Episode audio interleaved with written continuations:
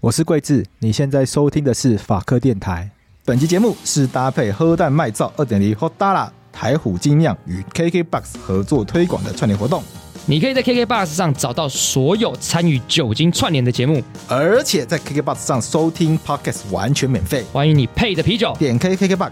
一起免费收听全部的精彩内容哦。吼那拉波卡，管他听众在哪里有没有留言。吼那拉波卡，管他干爹在哪里有没有喝酒不开车，开车不喝酒。未满十八岁禁止饮酒。管他听众在哪里有没有留言。吼那拉波卡，管他干爹在哪里有没有赚钱。哎，我们这一边，我们我们法科电台嗯，这次终于被邀请参加 KKBox 的串联活动，哎，终于而且到参参加这个活动有个好处，什么好处就？今天这一集是特别单元，特别单元它，没有在我们自己的节目线里面嘛，嗯，那我为们什么要可以做这为什么要做这件事情呢？因为我们要求曝光我。们要求曝光，在你说在 KKBox 上求曝光，对，因为你听，因为刚刚广播有讲有念呐、啊嗯对就是所有参与串联的节目会放在 KKBox 的首页啊，所以一打开 KKBox 你就可以看得到我们看到法两科个。电台。哎因为讲一个嘖心酸的事情啦，怎么心酸？法白的那个单集流量，哎再怎么一集也有三四万以上，哎，而算是且最中最近又更突破这，就更不错一点对。那那个那那 Apple Park 总总总排行榜，嗯上上下下的，对好的时候前二十，对坏的时候可能就是差不六多十，对现在可能七八十，对这浮动的。反正都在前一百。对，但但是单集单集的那个排名啊，嗯通常一上线嗯，没有前五十、前三十都不太可能，一定会有前五十、前三十，对甚至到前二十都有。对嗯所以我们单集的流量其实瞬间都很高，对，不错，对，表示大家对这个法律的知识的渴望程度，哎，是蛮高的嘛，对不对？但是这个 KK 大是年度百大排行，却没有我却我们，们没有我们嘞。但是 KKBox 这个年度最佳主持人奖入选了六个，哎，我们有在里面，对，就表示一件事情，我们主持的专业受到肯定。受到专业的人的肯定。因为这个主持人讲，他是嗯要他是由 podcaster 选出来的，对，我们就是受到同行的肯定啦、啊对。可是，在 KKBox 上没有什么人听我们节目，很多人听我们节目，但都不是在 KKBox 上听我们，没错，那就让我们这个进入上市的进入百大的机会，对。所以，我们今年要来认真 promo 一下，捧梦一下，大家如果有装 KKBox 的话，哎，移动一下，移动一下。可以在反正都听我们的嘛，对在 KKBox 当多多听，让我们这个入围百大对啊，多拿几面奖牌啊，也比较好啦，然后叶片可以比较好卖了。。我们也可以继续做下去嘛对啊，对 啊，嗯这个这个这是重点啦。没错，好了，但我们今天要主要是要跟大家谈什么议题？因为我们这次被邀请串联的主题是什么？酒精。酒精，那讲到酒精，又要有法律，然后法律那酒跟法，其实是非常非常息息相关的。对大家想说，这酒跟法律什么关联？我们也不法律，就在讲酒跟法律的关来联，。它就是哎什么法？烟酒管理法，哦，管烟又管酒，没错。那嗯管烟又管酒嘛，但我们当然就是针对酒为主嘛。对，因为烟酒管理法，它就直接规定了说，烟的部分嗯，按照烟害防治法为主。对那烟的，所以烟的部分我们今天也不太讨论。那我们讲酒就好，那譬如说我们平常常常会讲什么威士忌啊、红白酒对啊、，啤酒、啤酒，米酒对，这些名词不是乱叫的，哎它是法律有规定的。是法律规定你这个酒叫什么名字？这不呃酿酒，嗯大家小时候可能自然课对都有学过它的原理嘛，对，可能买什么。其实我也不知道酒怎么酿，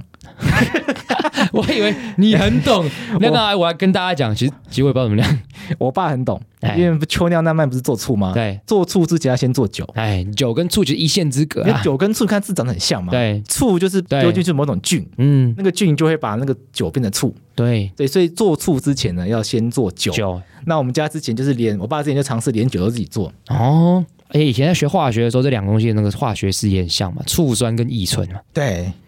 乙醇是 C H O H，对醋酸 C H 三 C O H， ，OK，你 很 厉害，怎么记得起厉来？害吧？你很厉我害不知道为什么记得起来。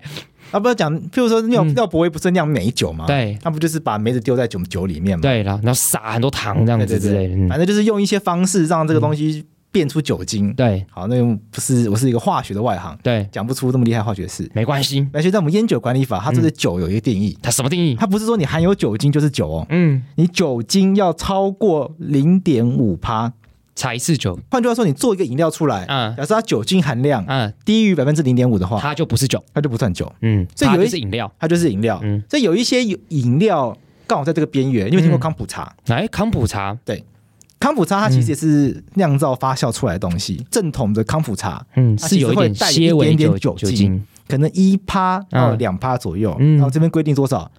零点五，趴，嗯，它在台湾的定义就会是它变成酒它就变成酒。哦，原来如此，对，所以台湾在大家在市面上喝到康普茶，那都是去酒精的。哎，他用一些方法把酒精去掉，或者是他你嗯只是味道喝起来像康普茶，但它其实根本不是。如果它变成酒，它就要符合烟酒管理法相关的规定，对，为什么知道呢？嗯因为我爸就前一阵子在研究怎么做康普茶，哎，然后我去秋到慢慢想卖，嗯，但是因为它是酒，所以一定要换个方式，要么就是我们家的工厂要对取得制造酒酒的执照执，照不然就是要想办法把这酒精去去掉，掉，对让它变得不是酒那就不好喝啦，啊，真的哦，因为你就是要喝那个感觉，哦，原来如此，对，哦，这我真的是长知识哎，对不对？所以这个酒我们至少有个基本概念，嗯按照目前的规定，酒精含量超过百分之零点五，你才可能是酒，一定嗯要超过这个才能算是酒，才算算 OK，对。那 OK 了那解，酒类的种类呢，它则是规定在烟酒管理法的施行细则里面。哦，那这个施行细则又怎么说呢？好，好，那洛伊，你知道我们的酒类主要分哪两大种吗？哪两大种？就是酒的制造方式，原则上分两大种。不太懂哎，我这个哎、是嗯你常喝酒吗？我常跟着你喝酒，常跟着苏磊喝酒，但你我自己没有很懂酒。那你有没有发现有一些酒它比较，有一些种类的酒比较甜，哎有一些种类的酒比较辣，对对，有一些种类的狗它喝起来口感比较厚重，有一些嗯喝起来其实是比较清淡清清爽，清爽的，嗯但但清爽可能又辣。对，差别在于说，其实酒的制造方式主要是分两大种，哪一两种大叫种？酿造，哎，另外一种叫做蒸馏。哦所，以看我们的《烟酒管理法施行细则》里面，它里面有还有定义几种酒：啤酒、那水果酿造酒、嗯谷类酿造酒，嗯，然后再来就是蒸馏酒。对，哦，原来如此，所以前面都是所谓的酿造，对，到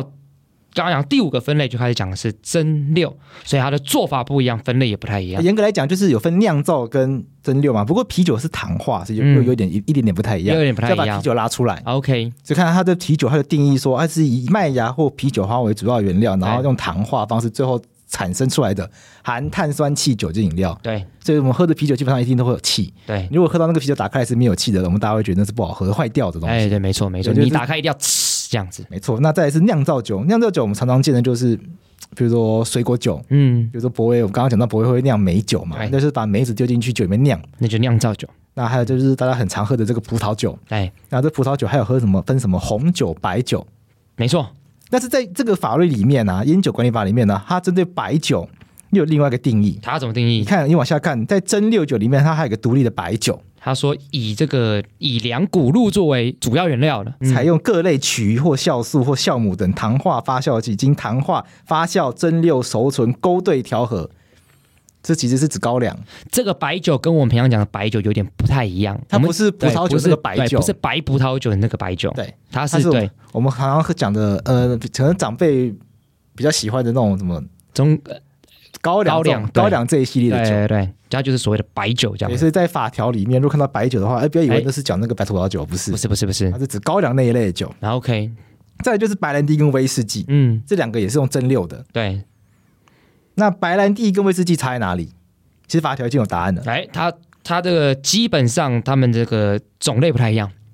白兰地是水果作为原料，威士忌是谷类作为原料，然啊，后两个放在木桶的时间不太一样，白兰地要放六个月以上，威士忌要放两年以上。没错，重点来了，酒精浓度又有差别。白兰地的酒精浓度不能低于三十六趴，但是威士忌是说不能低于四十趴。对。哎，哎呦，啊，没有，因为我看着法条啊， 我当然都会。听众听到这一段想说，哎，这一段哎呀酒类大师没有没有，我看有法条都有答案。法条的，我也是看法条才 知道。然后再来还有一个米酒，哎，那这个就一听就知道原料就是米一。定是米嘛？台湾还有一个特种的，这是其他国家没有的，就是这边的料理酒。为什么只有台湾人这么如此特别呢？你看，哦这个料理酒，它的定义叫做专供烹调用的酒，嗯，指以谷类或其他含淀粉的植物性原料，经糖化后加入使用酒精制得产品为基酒，巴拉巴拉巴拉巴拉。或者第二个料理米酒，嗯，这边就有故事可以讲了。什么故事？我们这边帮酒类多一个类别，叫做料理用酒。嘿，问题是，料酒拿来入菜是很常见的事啊很，常见啊。比如说红酒拿来炖牛肉，哎，好吃我之前在端午节都吃过什么威士忌拿来做粽子哦。或者说，有些人会拿啤酒来去腥。啊？对，嗯啤酒不是烤肉的时候会倒在那个蛤蜊里面吗？哎，对，所以外国人对这个分类很感冒。为什么他们觉得就是都可以啊，为什么要特别把它拉出来，要料理酒类？关键就在于为什么把它拉出来。嗯其实你不要特别去列掉一酒类的话，我们刚刚讲的啤酒、蒸馏酒，还有什么酿造酒，其实都都可以可以是入料理菜啊。对啊，为什么要特别拉出来呢？，对，我们当时台湾在加入 WTO 的时候，加入之后呢，有一个东西价格飙涨，米酒，就是米酒我。小时候印象深刻，对大排长龙，对这件事情在当时影响很深刻嘛。对，嗯，那因为米酒在过去是专是那个公卖局专卖的东西嘛，对对所以价格压得很低。嗯一但是我们加入 WTO 之后呢，这个贸易要自由化，要开放，开放，对，然后就被要求说这个米酒不能再由这贸易局公卖局这样垄断嗯嘛，可以压低价格。嗯，所以这个米酒一它回到市场机制之后呢，就飙高了，价格突然飙高。嗯那当时政府为了要去解决这个问题，他们想，当时政府想一个妙招，妙招，就我们台湾卖的是料理米酒，嗯，那我们 WTO 承诺开放的是米酒，米酒，那那个米酒是拿来喝的，哎，台湾这是拿来卖的，卖的那台湾这个是拿来呃料理的料理的，嗯，因为用途不一样，所以应该要被嗯当成不一样的商品，所以哦，所以就用这方式去规避规避 WTO 的贸易自由承诺。原来如此，我们暂停一下，我们先点个菜。 我刚才订了一条盐烤鲷鱼，盐烤哦鲷鱼因为，我刚看到一家新餐厅，他就说盐烤鲷鱼，然后他这有一个品相就是吃过郭宇你要订吗三口的鱼，我不要定，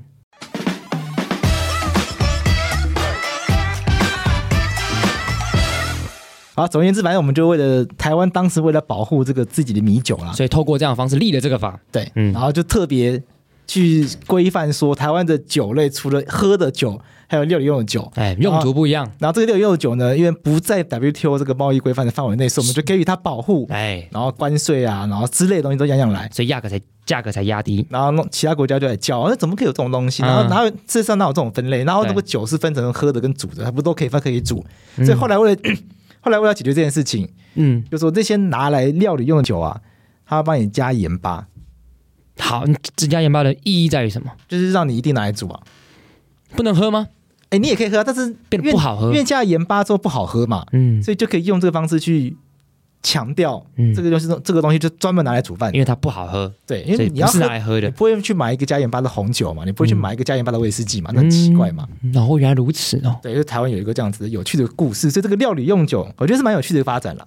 大家有兴趣的话，可以去《烟酒管理法施行细则》第三条的第这个第第八款，就讲到这个刚刚柜子里面所讲这个食食用酒精。呃，料理没有第七款就有讲到料理米酒这个这个规定，好，大家就看到这个东西的时候，以后就要想起这个柜子刚才所说的这个故事，这样。我们讲一下其他国家的，嗯，我们刚刚讲台湾的威士忌，它规定要放几年，来两年，其实威士忌放两年的大概不太好喝吧？你看我们办公室放的威士忌至少都十二年以上，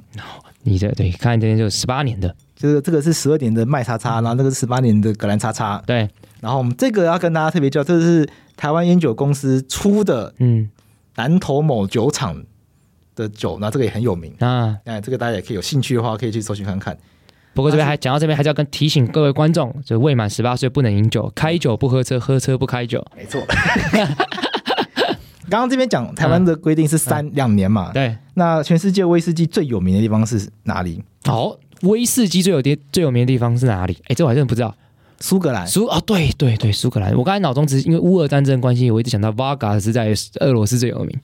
Faga 也是也也是一个之后可以来聊的东对西。对，苏格兰他们规定酒要放三年，就威士忌至少摆三年。法律规定。威士忌它的做法就是它去蒸馏，蒸馏出来后的那个蒸馏出蒸出去原酒，对，把原酒放在木桶里面去熟成。然后放三年。对，它至少要放三年。那所以台湾是至少放两年。所以如果放不到三年，在苏格兰它就不能是威士忌。对，OK，那那大家听清楚哦。最近这几年有一个国家威士忌非常的夯，好、就是威，就是日本威士忌。你有没有为听什？么？你有没有听过那个，譬如说鱼氏？嗯，哎，你有听过这牌子吗？没有。反正啊，这这个牌子啊，这鱼氏这个牌子，我哎，不是不是鱼氏怎样怎样。 对我跟你讲，鱼鱼市场哦最近这几年日本威士忌它非常的盛行。很夯。嗯，其实我其实我也不太知道为什么，嗯坦白说，我不是一个很懂威士忌，我只喜欢喝，嗯然后会听，我会听其他讲酒的节目，啊，然后他哦，们你讲、这么认真哦。对我我认真在学习威士忌哦，的你知识。真是学习耶！他说威士忌的这个酒呢，大概是大概是最近这二十年开始在国际拍卖市场上面受到注目。然后所以然后是这二十年威士忌才开始夯起来啊就的。日本威士忌在以前是没有人要喝的，嗯，就可能做出来，然后在全世界都没有人要卖。对，然后日本自己也不爱喝，就日本人觉得自己做威士忌可能没那么好喝，嗯，所以后来日本的酒厂，什么三多利之类的，他们在日本为了要推威士忌，推自己制造威士忌，嗯，他们就发明了一种喝法，这样，看那叫什么 highball，